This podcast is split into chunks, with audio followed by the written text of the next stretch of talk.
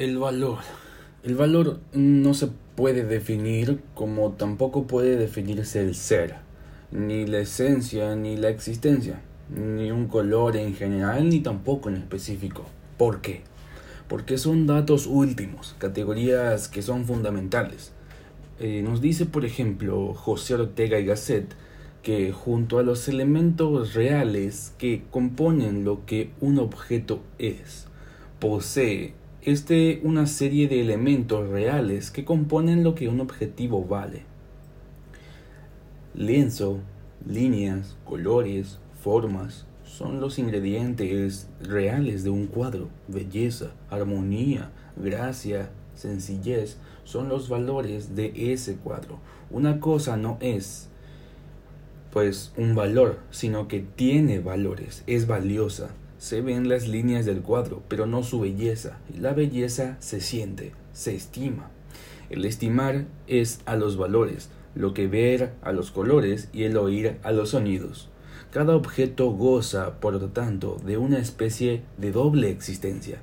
Por una parte es una estructura de cualidades reales que podemos percibir, por otra parte, es una estructura de valores que solo se presentan a nuestra capacidad de estimar, de sentir. Mandrioni, por ejemplo, también nos dice que las cosas son, pero también valen. Eso quiere decir que albergan un contenido, no puramente inteligible, capaz de saciar la ansia cognoscitiva, sino que también alojan un contenido apetecible, una bondad capaz de colmar la tendencia apetitiva. Las cosas son y valen. Esta doble vertiente de ser y valer se encuentra reflejada en dos tipos de juicios que el hombre es capaz de emitir acerca de la realidad, pero cuyos contenidos revelan direcciones y sentido distinto, juicios de ser y juicios de valor. Por medio de los juicios de ser, se afirma objetivamente lo que las cosas son, pero además están los juicios de valor, por cuyo intermedio se afirma lo que las cosas son para el hombre. Se expresa en ellos la resonancia de la realidad en el hombre y, no, y la, no la no indiferencia con que se enfrenta al mundo. Por medio de esto se estima y discierne, apreciando lo que las cosas significan para él. La experiencia de valores es independiente de la experiencia de las cosas. Las ciencias de la naturaleza están libres de valores y las del espíritu, en cambio, orientadas por los valores. Es así como el estudio, por ejemplo, de los valores se torna indispensable en la sociología, derecho, antropología, cultural, filosofía de las religiones, historia, psicología, etc. Es esencial a todo valor ser positivo o negativo, no hay término medio. La justicia es un valor positivo. La injusticia, en cambio, es también un valor, pero negativo. Además de esta, su cualidad positiva o negativa es esencial a todo valer, valor ser superior, inferior o equivalente a otro. Sentir un valor y preferirlo o posponerlo a otro es un solo acto. Por eso se dice que los valores forman un orden jerárquico. El valor se presenta en el área emocional de la conciencia, en los sentimientos, en el sentir, sentimientos rectores, lo llama Olpor, a los valores. El valor provoca una reacción emocional en el sujeto. Sin embargo, no todo lo que integra, integra a un valor se presenta en el sentir. El contenido es analizable pero el intelecto, la valiosidad, es lo que se da en el sentir. En la aprehensión de la integridad del valor coopera, pues el sentir y el inteligir, pero la valiosidad misma, el grado o altura que son específicos del valor, es lo que solo el sentir denuncia. Dentro del ámbito de los valores, el problema principal es el siguiente. Deseamos algo porque tiene valor o tiene valor porque lo deseamos. ¿Mm? A esta pregunta se responde desde diferentes puntos de vista, o sea, se sostienen, se sostienen diferentes tesis. Una concepción está representada por la corriente relativa o subjetivista de los valores.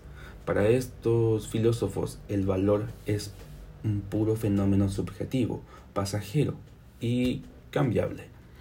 Estos autores sostienen que no logramos ponernos de acuerdo en problemas religiosos, políticos, éticos, etc., porque en ellos se producen conflictos de valores. Además señalan que nuestras valoraciones cambian con el tiempo. Todo esto nos mostraría que el valor no se halla en el objeto, sino que responde a intereses, aspiraciones, necesidades y deseos personales. Y estas condiciones determinantes del valor son distintas en cada sujeto. A esta tesis se sostiene que los valores son el resultado de nuestras reacciones individuales. Se le denomina subjetivismo axiológico. Por lo contrario, el objetivismo axiológico sostiene la tesis de que los valores dependen del objeto. Lo único que hace el, sujeto es captar el valor. Esta dirección antisubjetivista y anticantiana del valor está representada por Scherler y Hartmann y por Ortega y Gasset en el mundo de habla hispana.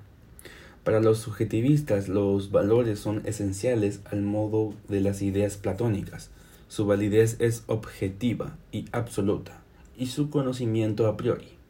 Valorar no es dar valor a quien por si no lo tenía, es reconocer un valor que ya reside en ese objeto. Entre otros, entre estos dos extremos del subjetivismo y del objetivismo hay cantidad de doctrinas, entre ellas el subjetivismo social de Durkheim. Para esa doctrina no es el individuo aislado quien confiere valor a un objeto, sino una sociedad o comunidad determinada. Hay otros autores que sostienen que las valoraciones son individuales, varían en distintas etapas de la vida o al cambiar las circunstancias, pero que hay también valores sociales, de comunidades y naciones. Otra posición sería que algunos valores son subjetivos, pero creen que los valores espirituales son objetivos. Una tercera posición, defendida por la neo, neoescolástica, es el llamado realismo valórico, que se ve que ve en el valor no una simple proyección subjetiva del individuo, ni tampoco el producto de una forma a priori, sino que contempla en el valor una dimensión real del ser mismo. Eh, se ve en el valor como una cualidad estructural. Parte de la pregunta, ¿qué es una estructura? Y se responde, su característica principal es que tiene prioridades que no se encuentran en ninguno de los miembros o partes constitutivas ni en el mero agregado de ellas. Que la cualidad explosiva de la pólvora, por ejemplo, no se halla en ninguna de las sustancias que la forman. Entre otros ejemplos nos pone el autor el de arreglo floral y dice, la belleza del arreglo floral no depende principalmente de las flores que lo forman. Cuando están en una cesta o dispersas al azar sobre la mesa no hay arreglo floral ni belleza del conjunto. Solo una disposición adecuada de las flores será capaz de otorgar belleza al arreglo. Esto es evidente si se compara lo que puede lograr un experto con las mismas flores que un novato ordena sin gracia. Ahora, se construye en que la cualidad estructural es lo que hace que una cosa sea bella o buena, y eso sería que sea valiosa.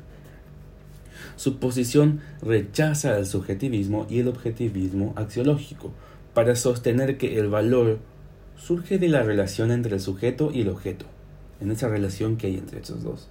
Para los adeptos a esta posición, tanto el objetivismo como el subjetivismo cometen el mismo tipo de error, reducir el conjunto a uno de sus aspectos. Ni proyectamos los valores ni los reflejamos pasivamente. No es el conjunto de cualidades objetivas lo que constituye una estructura en el caso del valor, sino el hecho de que, se, de que esas cualidades sean percibidas por un sujeto en unas condiciones determinadas. La relación del sujeto con el objeto, continúa explicando, eh, no se produce en el vacío, sino en una situación física y humana determinada. No es esto sino algo, un accesorio, pues afecta a la relación y por ende el valor que surge de ella. Lo que es bueno en una situación determinada puede ser malo en otra, como ocurre en el homicidio y otros hechos generalmente negativos. Son factores situacionales y como tales afectan al comportamiento de los seres y su escala de valores sería como un ambiente físico, ambiente sociocultural, el conjunto de necesidades, expectativas y eso. Si necesitamos agua y esta escasea, su valor se eleva no solo en su aspecto económico, sino en su importancia frente a otros bienes que antes eran superiores. Lo mismo ocurre ante necesidades de otro tipo, sean sociales, políticas o culturales. Respecto al ambiente físico, tenemos que los fenómenos de tipo físico que ocurren repentinamente como un terremoto alteran la escala de valores. Hay cosas que no se pueden hacer en momentos ordinarios, pero que están permitidos cuando sucede una catástrofe. En el aspecto cultural, tenemos que cada forma cultural tiene su propio conjunto de valores. Los valores nunca son absolutos y dependen de la época y las creencias culturales. Toda cultura tiene su sistema de valores y este sistema de estabilidad a la cultura. Sabemos que una conducta desviada notablemente de las normas establecidas por el sistema de valores merece pena y castigo, tanto legales como morales. Pero si se acomoda a las normas, recibirá su recompensa en múltiples formas. La mayor parte de los individuos se sienten seguros al ajustarse a las pautas de su sistema de valores culturales. Parece ser que los valores cambian más lentamente que otros aspectos de la cultura. La persistencia en la orientación de los valores es uno de los puntos a los que debe darse mayor atención para planificar y ejecutar programas de cambios tecnológicos. Eh, el medio social forma parte del ambiente cultural. Conviene reparar específicamente en el por qué ejerce gran influencia en el problema axiológico. Está constituido por creencias, convenciones, supuestos, prejuicios eh, actitudes y comportamientos predominantes en una comunidad en particular, grande o pequeña. Incluye también las estructuras políticas, sociales, económicas, con sus recíprocas interrelaciones e influencias. El factor espacio-tiempo también influye en la escala de valores. No podemos aplicar a la escala de valores de una anciana dedicada a hacer crochet en un tranquilo pueblito para juzgar la conducta de quienes vivieron situaciones tales como Londres durante los bombardeos nazi, un pueblo peruano en un terremoto, Moscú durante la revolución. Lo que es malo en una situación determinada puede no serla en otro tiempo o lugar. En tiempos normales la gente no advierte la presencia de los factores situacionales, pero cuando se produce la ruptura de las condiciones normales, esos factores se ponen en evidencia, como ocurre en época de guerra, crisis, catástrofes naturales, revolución, como ahora que estamos en pandemia. De todo lo anterior se desprende que el valor está lejos de ser una cualidad. Simple. Eh, es más bien un tema de gran fertilidad. Ortega y Gasset llegan incluso a sugerir la investigación de la historia a partir de los valores. Cada raza, cada época, parecen haber tenido una peculiar sensibilidad para determinados valores y han producido en cambio extraña ceguera para otros. Eso invita a fijar el perfil estimado en los, de los pueblos y de los grandes periodos históricos.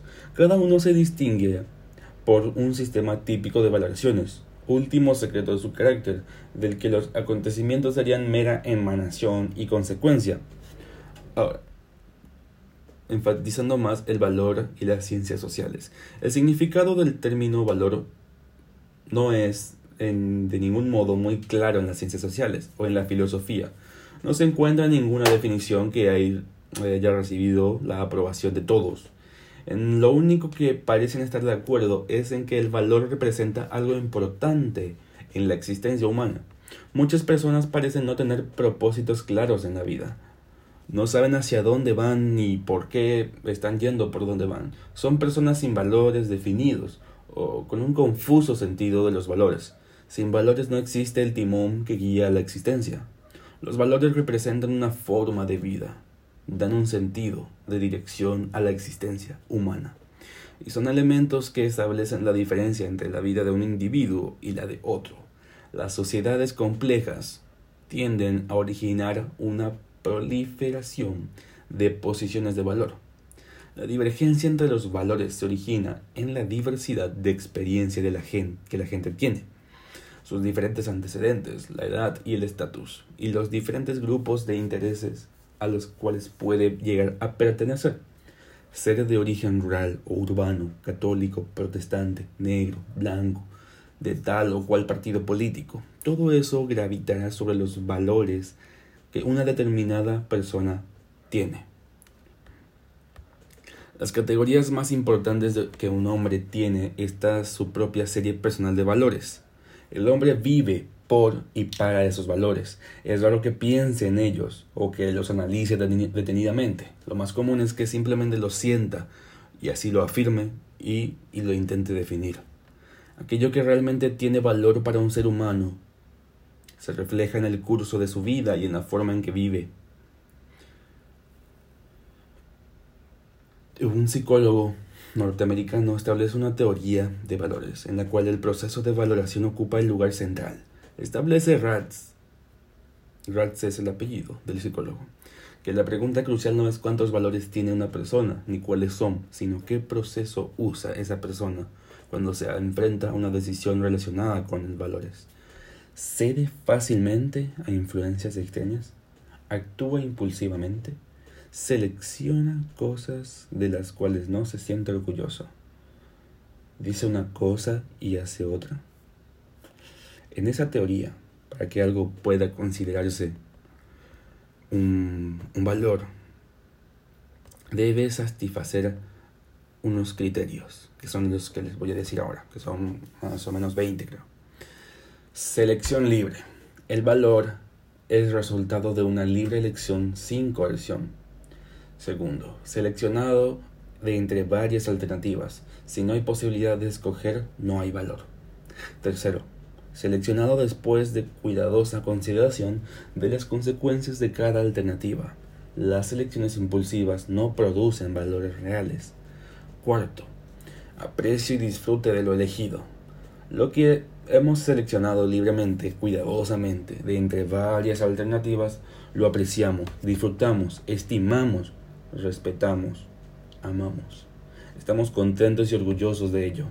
Quinto, disposición de afirmar públicamente nuestro valor y quizás está dispuestos a luchar por ello. Si nos sentimos avergonzados de esa elección, si nos negamos a decir cuál es nuestra posición, cuando no, se nos interroga, estamos hablando de algo que no puede llamarse un valor. Actuar de acuerdo con lo seleccionado. El valor se refleja en la vida. La persona que habla de algo pero nunca hace nada al respecto puede estar hablando de una idea y no de un valor. Repetición. El valor se revela reiteradamente. No se considera valor algo que aparece una vez de vez en cuando. Los valores tienden a ser persistentes y dar forma a la vida de una persona. Em, existe una serie de indicadores que valores, pero que son diferentes ah, de los valores mismos.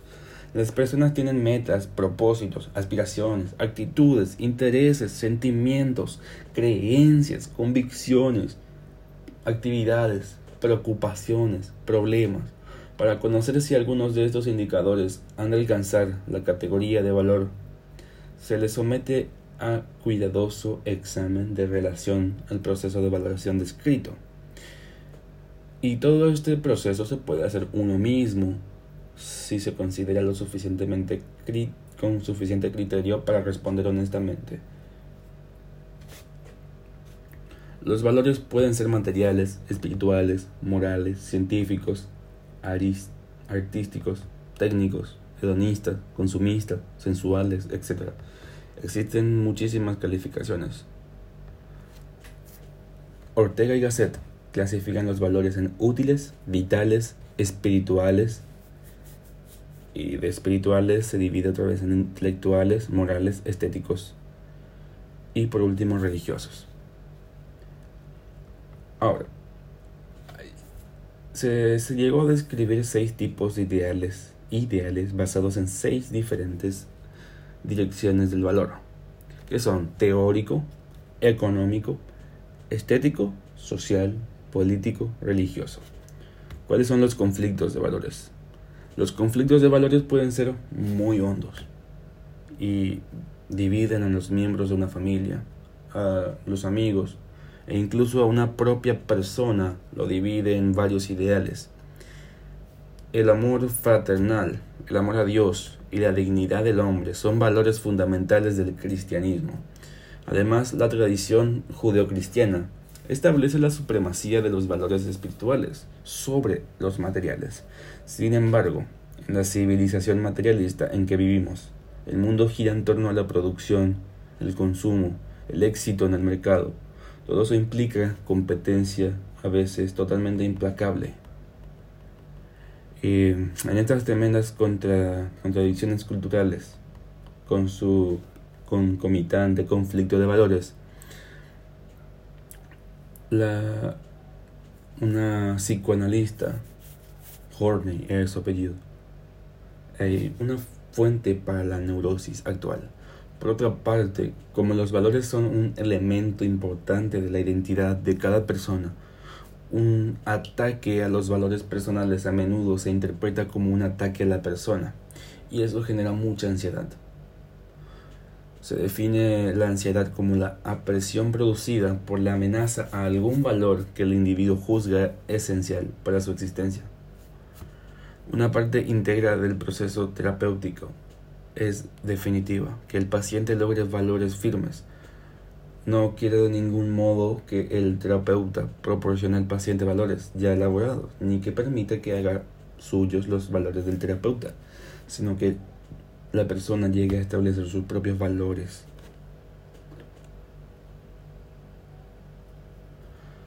Ahora, se sostiene firmemente, cuanto más maduros son los valores de un hombre, menos le interesa si los mismos son realmente satisfechos o no la satisfacción y la seguridad residen en sostener esos valores. Para el científico, el religioso o el artista, los artistas genuinos, la seguridad y la confianza surgen de la conciencia, de su devoción por la búsqueda de la verdad y la belleza, más que su realización. Con frecuencia, oímos la expresión de que una determinada época o sociedad precede de una crisis de valores, y no faltan voces que pregonen la importancia que del ir al rescate de los antiguos valores. El significado de esa expresión radica en que el sistema de valores que orientaba la actividad de una sociedad unos años antes ha perdido su vigencia, su forma de detección, su vigor. Eh, hoy todo el mundo habla de crisis, pero conviene recordar que esto fue dicho en 1921 por Ortega y Gasset. Imagínese un momento de transición durante el cual las grandes metas que ayer daban una clara arquitectura a nuestro paisaje perdieron su brillo, su poder atractivo, su autoridad sobre nosotros, sin que todavía haya alcanzado completa evidencia y vigor suficiente las que van a sustituirla. En tal sazón parece el paisaje desarticularse, estremecerse en torno al sujeto. Los pasos de este también serán vacilantes, puesto que oscilan y se borran los puntos cardinales y las rutas mismas se esquivan.